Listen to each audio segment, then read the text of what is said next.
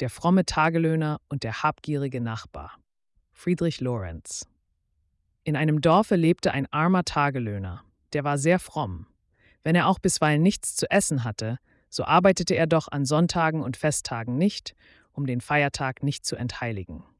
Eines Sonntages ging er zur Kirche und sah auf dem Wege einen Sack voll Geld liegen. Er wollte ihn schon aufheben und mitnehmen, aber da dachte er, heute ist Sonntag, da darf ich mich nicht mit dem Sacke schleppen mag er bis morgen liegen. Er ging zur Kirche und sah auf dem Rückwege wieder den Sack voll Geld, aber er hob ihn nicht auf, denn es war Sonntag. Die anderen Leute hoben den Sack auch nicht auf, denn sie sahen keinen Sack, sondern eine tote Katze.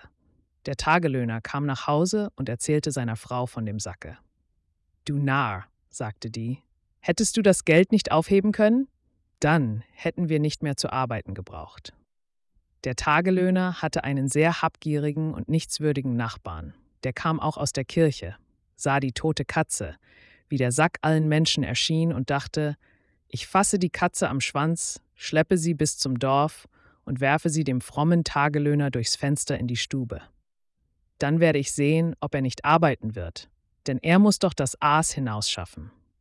Der Tagelöhner und seine Frau sprachen noch von dem Gelde, als der Nachbar zum Fenster kam, ihnen die tote Katze vor die Füße warf und fortlief.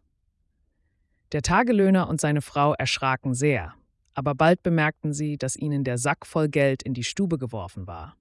Sie ließen ihn bis zum Montag liegen, dann verwahrten sie das Geld im Keller. Jetzt ging es ihnen gut. Der Nachbar konnte nicht verstehen, dass der arme Tagelöhner plötzlich so viel Geld besaß, er fragte nach und erfuhr, dass er selbst der Urheber des Glückes war, das der Tagelöhner erfahren hatte. Darüber ärgerte er sich sehr und dachte sich einen Streich aus, um selbst das Geld zu bekommen. Er schlachtete seinen Bullen, wickelte sich am Abend in die Haut des Bullen, ging zu dem Tagelöhner und sagte, Ich bin der Teufel aus der Hölle, du siehst doch meine Hörner und meinen Schwanz, hole das Geld und gib es mir, sonst drehe ich dir den Hals um. Die Frau weinte und bat ihren Mann, er solle doch das Geld aus dem Keller holen. Aber der Mann tat es nicht.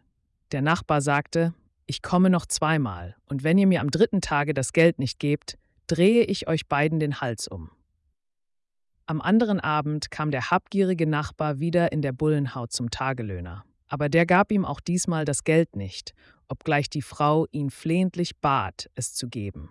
Am dritten Tage nach dem Mittagessen kam ein Wanderer zu dem Tagelöhner und bat um ein Nachtlager. Der Tagelöhner behielt ihn auch über Nacht und gab ihm in der Kammer ein Bett.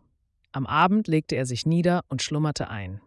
Es dauerte nicht lange, da kam der habgierige Nachbar in der Bullenhaut und rief Ich bin der Teufel aus der Hölle, gebt mir das Geld, oder ich drehe euch beiden den Hals um.